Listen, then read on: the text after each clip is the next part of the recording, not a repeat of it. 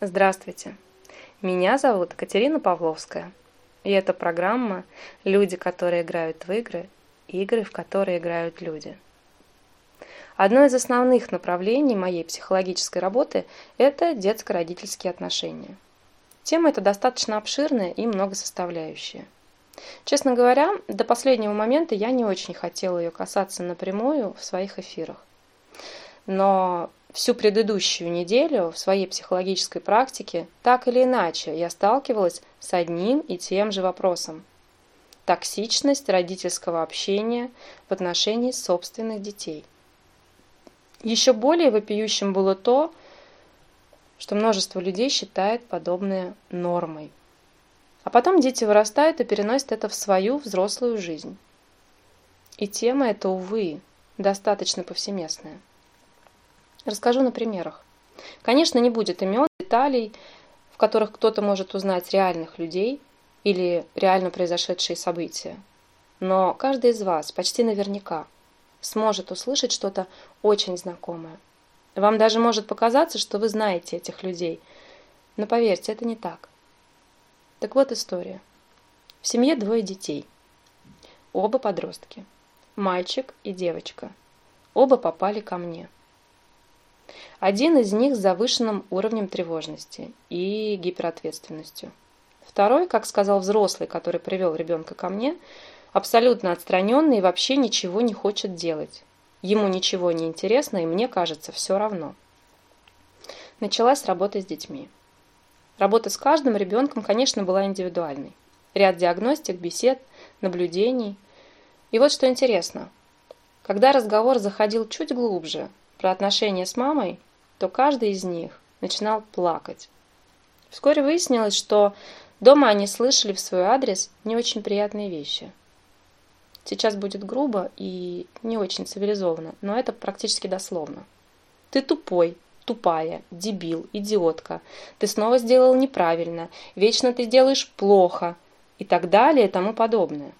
Разговаривая с тем самым взрослым, который их привел, я попросила рассказать о семье и о том, как выстроено их общение. Странно, но я услышала абсолютно положительную характеристику. Что это чудесная семья, что они очень дружны, что у них исключительно теплые, открытые и доверительные отношения, что это практически образцовая семья. А потом поправочка. Ну да, Мама достаточно импульсивная и в сердцах может сказать ребенку что-то не очень приятное. Но кто из нас не говорит такого своим детям? Это же абсолютно нормально. И тут я, которая видела достаточно много в своей практике и в жизни в целом, несколько, простите за лексикон, подвисла. Мне стало интересно мнение людей о подобных вещах в целом. За неделю о подобных ситуациях я поговорила с десятью взрослыми, которые являются либо родителями, либо педагогами, либо и то, и другое. Конечно, не приводила конкретного примера, не открывала ни имен, ни ситуаций. Знаете, что страшно? Шесть из десяти искренне полагают, что это абсолютно нормально. Но давайте подумаем хотя бы разочек, хотя бы на минутку. Что при этом происходит с ребенком? Мама – это человек, которому ребенок с самого рождения подсознательно, интуитивно, абсолютно доверяет. Мнение которого исключительно авторитетно. Я, к примеру, лет до 7-8 была абсолютно убеждена в том, что моя мама знает исключительно все, и нисколько не меньше. И для меня открытие, что она может чего-то не знать, было абсолютным шоком. Мой детский мир на тот момент рухнул. Так вот, мама – это почти божество в мире маленького человека. И тут этот маленький человек слышит крик или даже ор в свой адрес от этого божества. И как он может не поверить в то, что он, простите, дебил, выродок или руки у него растут откуда не должны – что все, что он делает, делает через то же место, откуда и руки. И если это относительно подросший ребенок, то он может даже понимать, что это не так. потому что у него уже есть некая информативная база на основе его уже прожитого жизненного опыта, проанализировав которую он может произвести некую идентификацию. Но внутри, на уровне эмоций, на уровне подсознания, он все равно будет чувствовать себя так, как говорят ему родители. И даже когда в моменты прилива теплых позитивных эмоций к своему ребенку родители говорят обратное, то то, что уже чувствует ребенок, то, что он уже знает о себе, не компенсируется тем, что он слышит сейчас. Отсюда внутренние конфликты, отсюда тревожность, отсюда чувство вины, критично низкая самооценка, неуверенность в себе, отстраненность, даже апатичность. Ведь послушайте, зачем что-то делать, если я все равно сделаю не так? И будет очередное разочарование. Причем самое страшное разочарование – это разочарование в себе. И потом, как я могу думать о себе, если даже самый-самый важный, самый близкий, родной, любимый человек во всей моей вселенной думает обо мне так? Родитель, который не может построить здоровые взаимоотношения с ребенком, не показывает ему пример конструктивного взаимодействия из-за чего впоследствии ребенок не сможет выстраивать взаимоотношения с другими людьми. В итоге чаще всего это перерастает в гиперответственность или наоборот, в полный уход от ответственности. Это может сформировать эмоциональную холодность, неспособность проявлять эмпатию и быть искренним. Дети слышат крики, оскорбления в свой адрес со стороны взрослых, со стороны авторитетных для них взрослых, родителей или, может, педагогов. А потом в подростковом возрасте их приводят к нам, к психологам. Рассказывают, что не понимают, что с ними происходит. Что ничего, кроме криков, они в принципе не понимают. Да и на крики уже тоже не реагируют. Что они не хотят учиться, что им ничего не интересно. Но подождите. Кто же с ними это сделал? Не вы ли? Токсичность родителей, безусловно, порождает отклоняющееся от нормы поведения ребенка. В большинстве случаев у детей, которые ведут деструктивный образ жизни, нарушены детско-родительские отношения в семье. Какие-либо фразы, установки, которые внушает родитель ребенку, могут спровоцировать аддиктивное и саморазрушительное поведение. Например, Постоянная критика внешнего вида ребенка может сформировать у него расстройство пищевого поведения или склонность к самоповреждению. Постоянный контроль и недоверие могут вызвать желание совершать какое-либо правонарушение или побег из дома. Самовольный уход из дома также может быть спровоцирован постоянным недовольством родителя тем, что ребенок делает по дому или в учебе. Подросток все время находится в страхе что-то сделать не так. И если получает в школе низкую оценку, то для него проще сбежать, чем пойти домой и рассказать об этом родителям. И как следствие, похожим образом дело обстоит и во взрослом мире. Расскажу вам маленький пример из своей собственной жизни. Сегодняшним утром между делами и текущими задачами я размышляла вот о чем – за последние пару-тройку недель два совершенно разных человека задали мне один и тот же вопрос. Вопрос один и тот же. Но каждый сделал это по-своему. Разная обстановка, подача, посыл. Хотя, по большому счету, оба преследовали одну и ту же цель. Хотели получить одну и ту же информацию. И знаете, в одном случае я не ответила на вопрос. Я просто ушла от ответа. В другом ответила. Причем достаточно спокойно и легко. Почему? Потому что очень важно то, как человек себя ведет в отношении нас. Как он говорит с нами. Если мы чувствуем, что нас воспринимают несколько свысока, слышим нетактичные фразы и замечания в свой адрес, то нам не хочется открываться. Нам не хочется рассказывать о том, что происходит в нашей жизни – или в нашей голове, или в нашем сердце. Это как раз про ту самую экологичность и нетоксичность. И сначала, может быть, даже мы можем подумать, человек меня отзеркаливает, показывая мои недоработанные внутренние моменты. И дает возможность доработать и стать еще лучше, выше, сильнее. И вообще, как здорово, что благодаря этому человеку у меня есть возможность стать еще лучше. А потом понимаешь, что, ну, может быть и да, но нет. Понимаешь, что человек просто не уверен в себе. Там, внутри себя, глубоко. И говоря другому о его, в кавычках, недостатках, он создает сам себе иллюзию, что он лучше. Ну или хотя бы не хуже. Да, чаще всего это неосознанно. И это про эгоистичность и про внутреннего ребенка. Ему важна лишь его песочница. То, как он себя чувствует в ней. И как о ней заботятся другие. Потому что сам о ней он позаботиться не в состоянии. И даже если он вам транслирует, что вы ему очень нравитесь, то в большинстве случаев, случаев ему нравитесь не вы, ибо вас он и не знает, да и не стремится это сделать. Ему нравится ваше отношение к себе. Любите меня, любимого. Это про токсичное самоутверждение за счет других людей.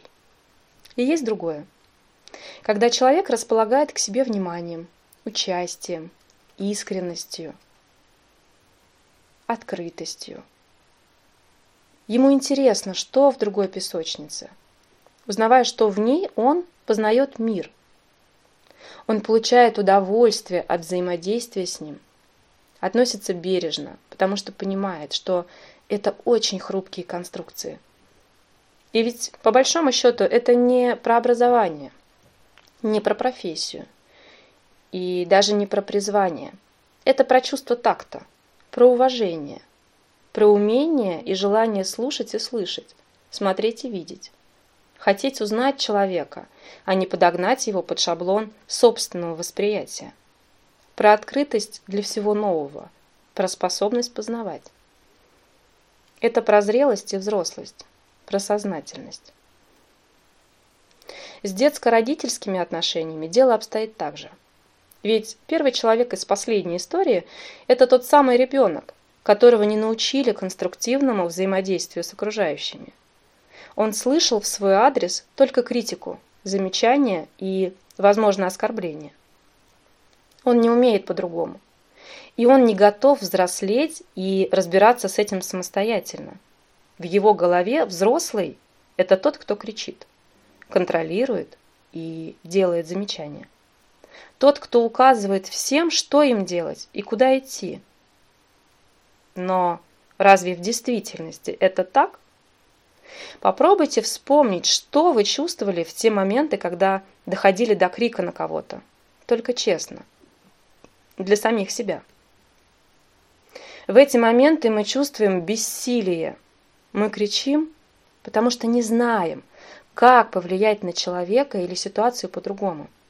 Мы кричим, потому что не в состоянии справиться со своими эмоциями, потому что мы не можем справиться с ощущением безысходности.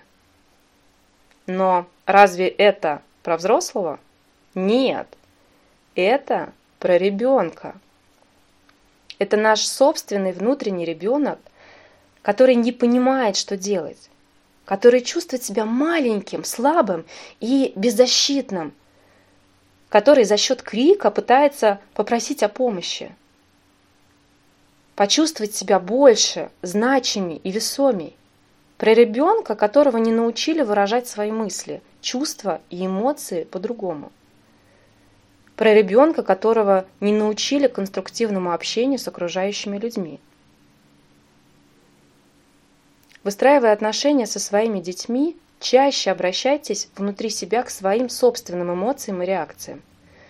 А как бы вы почувствовали себя в этой ситуации? А что бы вы почувствовали, если бы сейчас услышали эти слова в свой адрес? Или просто вспомните, что вы чувствовали в детстве? Чего вы хотели? Чего вам не хватало? Что для вас было важно? По сути, действительно, одно и то же можно сказать по-разному. При этом будут разные последствия и совершенно разные реакции. Да, в каждом из нас есть плюсы и минусы. Можно даже сказать, что в каждом из нас есть нечто прекрасное и почти ужасное. Все зависит от того, как на это посмотреть и как к этому относиться. Ну, например, если говорить ребенку, ну, по большому счету и взрослому, что нам за него стыдно, то он будет чувствовать себя абсолютно гадко. Он будет чувствовать, что с ним что-то не так, что он плохой, не такой. О том, какие последствия будут в данном случае, я говорила чуть раньше. А если сказать, что его поступок вызывает в нас неприятные эмоции, но при этом давать ощущение, что, несмотря на это, человек, неважно, ребенок, взрослый, что человек важен для нас, ценен, любим нами, то вероятность сохранения открытости совершенно другая. Но при этом он вряд ли захочет дальше огорчать нас такими поступками, потому что будет чувствовать, что его уважают, что он важен и ценен что его эмоции очень важны. И относиться к человеку, который дает ему это ощущение, будет так же. Да, мы несем ответственность за наших детей, но наши дети при этом не являются нашей собственностью, не являются нашими игрушками или домашними питомцами. Они такие же люди, отдельные личности, со своими эмоциями, переживаниями, со своими планами и мечтами – и наша с вами задача помочь им, помочь научиться ориентироваться в этой жизни, помочь научиться понимать и принимать себя, научиться конструктивному общению и жизни, без отравляющей их нутро токсичности. Как же к этому прийти? В действительности путь только один – через самого себя. Начните с себя. Займитесь сами собой. Повзрослейте сами – Работайте над своим мышлением, развивайте свою осознанность. Возьмите ответственность за свою жизнь на себя и не перекладывайте ее на своих детей, ни за свои ожидания, ни за свои несбывшиеся мечты, ни за опыт вашей жизни, ни за вашу боль. Займитесь собственным развитием и воспитанием. И это лучшее, что вы можете сделать для своих детей – это лучший пример, который вы можете им преподнести. Ведь бессмысленно учить их просто на словах. Они все равно впитают пример нашей жизни и возьмут его за основу своей. И это касается не только детей. Это касается любого общения и взаимодействия в нашей жизни. И потом, критикой, придирками не сделать человека лучше. Тыкая человека носом в его недостатки – не сделаешь человека красивее, интереснее, образованнее или сильнее.